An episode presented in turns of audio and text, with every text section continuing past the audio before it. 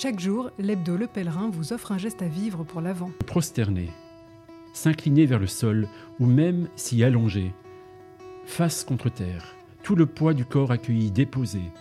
Se prosterner est un geste d'une grande intensité, un lâcher-prise qui ressemble à un sommeil réparateur pour le corps comme pour l'âme. Ceux qui étaient dans la barque se prosternèrent devant Jésus et lui dirent vraiment, Tu es le Fils de Dieu. Le pèlerin, l'actu à visage humain.